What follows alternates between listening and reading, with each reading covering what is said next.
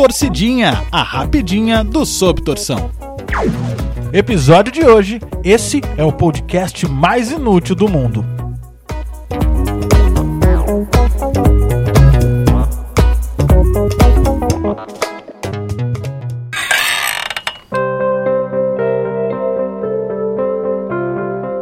Por que existe algo no lugar do nada?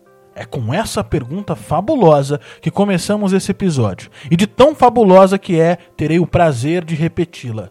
Por que existe algo no lugar do nada? Uma questão da mais refinada filosofia que eu tentarei te ajudar a compreender. E que fique avisado, eu disse tentar compreender e não encontrar uma resposta. Digo isso porque não há uma resposta. Heidegger vai nos guiar por caminhos interessantíssimos, já que foi ele que propôs esse problema. O filósofo alemão vai destacar dois elementos chaves da pergunta por que existe algo no lugar do nada. Ele destacará o existe e o algo. O existe ele vai chamar de ser, e o algo ele vai chamar de ente. E a partir de agora, essas duas palavrinhas aparecerão com frequência no nosso papo. E vamos entender o que elas significam. Comecemos com o ente. Ente é tudo que existe. São as coisas percebidas pelos nossos sentidos. É o balde, é o motor, é o coelho. Já o ser é a reflexão sobre o ente. É o que vem antes, é o motivo pelo qual as coisas existem. Vamos aos exemplos. O balde, o motor e o coelho são entes. Se você perguntar o que é um balde, o que é um motor ou o que é um coelho, um tipo específico de especialista poderá dar as respostas para você, depois de analisar as estruturas de cada um deles. Um químico dirá que o balde é um amontoado de plástico em formato cilíndrico. Um físico dirá que o motor é um amontoado de ferro que gerencia a energia. E o biólogo dirá que o coelho é um amontoado de carne e osso que respira e pula. Fica claro aqui que ente é coisa de cientista. Agora, o ser é a pergunta por que o balde, o motor e o coelho existem.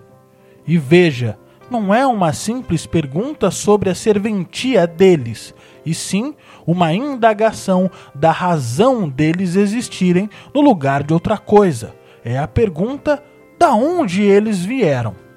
Quem criou o balde? O homem. E quem criou o homem? E antes que você queira dizer Deus, na filosofia de Heidegger, ele não queria apelar para a chave mestra que responde todas as questões. Ele critica a ideia teológica de que, quando não há explicações para as coisas, atribuímos essas explicações a Deus. Heidegger queria ir mais fundo e refletir sobre o ser sem a mãozinha divina. Ele queria investigar o mistério da existência. E para que possamos entender a existência, precisamos investigá-la a partir das nossas próprias experiências. Heidegger irá identificar que todas as nossas experiências passeiam por três tipos de afetos: a alegria, a angústia e o tédio. Todos os encontros que você tem com o mundo te causarão ou alegria, ou angústia, ou tédio. E hoje nós vamos mergulhar no terceiro afeto, e já está de bom tamanho para o nosso papo aqui. Tédio é ver o trem da linha 7 Rubi que sai de Jundiaí até a Estação da Luz, andar nos trilhos e carregar milhares de pessoas de uma estação para outra.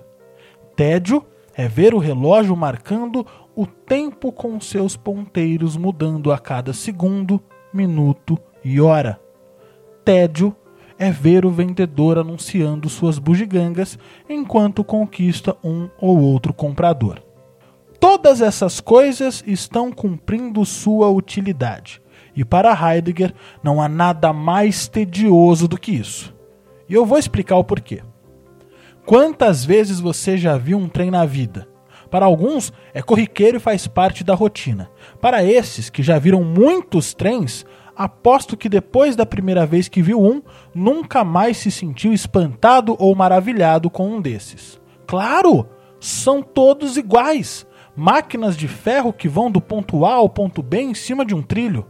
Pois muito bem, imagine que você olhe para a rua e veja uma locomotiva estacionada na frente de sua casa. Mesmo na sua cabeça, a ideia pareceu absurda. Um trem fora dos trilhos não é normal.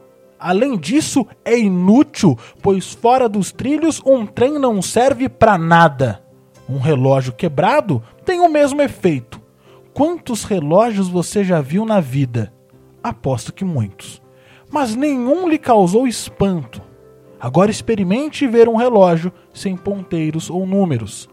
Relógio inútil, não serve para nada. E um vendedor que não tem produtos para vender então? Mais inútil ainda.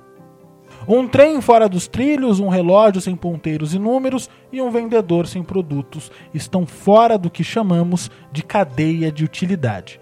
E é exatamente por isso que eles deixam de ser ordinários e passam a ser extraordinários. E quando eles, inúteis que são, lhe causam algum tipo de desconforto, espanto, admiração, eles estão te tirando do tédio. Você já matou a charada. Quando as coisas cumprem o seu papel, ou seja, são úteis, elas causam tédio, pois fazem o que é esperado que façam. Agora, quando são inúteis, elas não fazem o que deveriam fazer quebram a expectativa e por isso tiram você da inércia tediosa. Um dia desses fui verificar as estatísticas de acesso do meu podcast. Diariamente eu acessava os dados na esperança de ter aumentado o número de ouvintes em relação ao dia anterior. Num desses dias, vi que não houve nenhum acréscimo nos números. Durante 24 horas, ninguém ouviu meu podcast. Fiquei frustrado, triste, mas resolvi esperar o dia seguinte, com a certeza de que os números seriam mais alegradores. Ledo engano. Nenhuma alma viva tinha acessado o meu conteúdo. E aí veio a inevitável pergunta: Por que meu podcast existe? Qual a utilidade do Sob Torção? Minha resposta sempre foi: para ser ouvido por alguém. E foi aí que eu descobri o quanto a cadeia de utilidades é enfadonha. Pense comigo. Qual a utilidade do trem, do relógio e do vendedor? Do trem, para levar as pessoas do ponto A ao ponto B. Do relógio, para marcar o tempo. Do vendedor, para vender coisas. Perfeito. E se não houver pessoas para o trem levar? a existência do trem perde o sentido. Se não houver tempo para o relógio medir, a existência do relógio perde o sentido. Se não houver coisas para o vendedor vender, a existência do vendedor também perde o sentido. Eu não sei se você percebeu, mas o valor do trem não está no trem. Está nas pessoas que ele transporta. O valor do relógio não está no relógio, está no tempo que ele mede. O valor do vendedor não está no vendedor, está nas coisas que ele vende. Ou seja, o valor das coisas estão fora delas. Para que serve um podcast? Para ser ouvido. E se não houver ouvintes? A existência do podcast perde o sentido. E é por isso que anuncio aqui que sou o podcaster mais satisfeito do mundo. Não entendeu? eu explico com um poema. A rosa não tem porquê. Veja que bonito isso. A rosa não tem porquê. E é isso. O valor da rosa está na rosa e não fora dela. E é por isso que a rosa não se importa com a sua razão de existir. Por isso que a rosa não faz parte de uma cadeia de utilidade. Por isso que a rosa é inútil porque ela vale por si só. E por valer por si só, ela não depende de nada além dela para viver a vida em plenitude. Veja a felicidade. Para que serve ser feliz? Não há respostas. Isso porque a felicidade não está presa a uma cadeia de utilidades. Ser feliz basta por si só. A felicidade é inútil, pois o valor dela está nela mesma. Pense nas coisas que você faz e se pergunte: qual a utilidade disso? Qual a utilidade do curso que eu faço?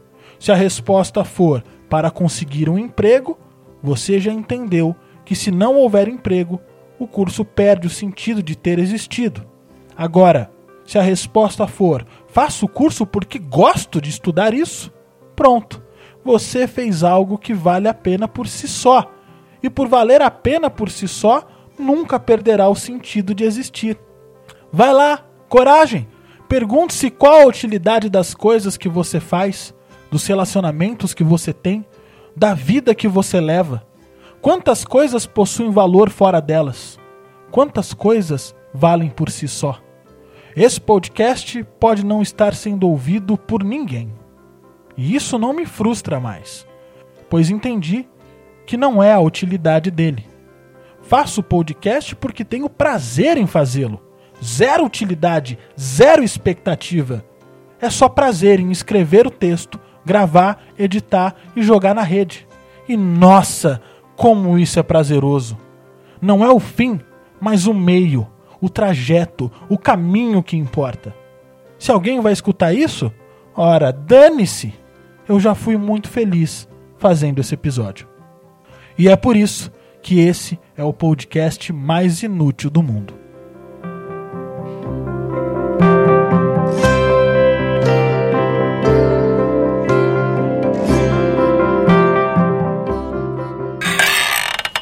E se você gostou ou não gostou, se você concorda ou não concorda, deixa a gente ficar sabendo disso. Mande o seu recado para mensagemdocaos@gmail.com ou nos siga no Instagram arroba Torcidinha, a rapidinha do Sob Torção.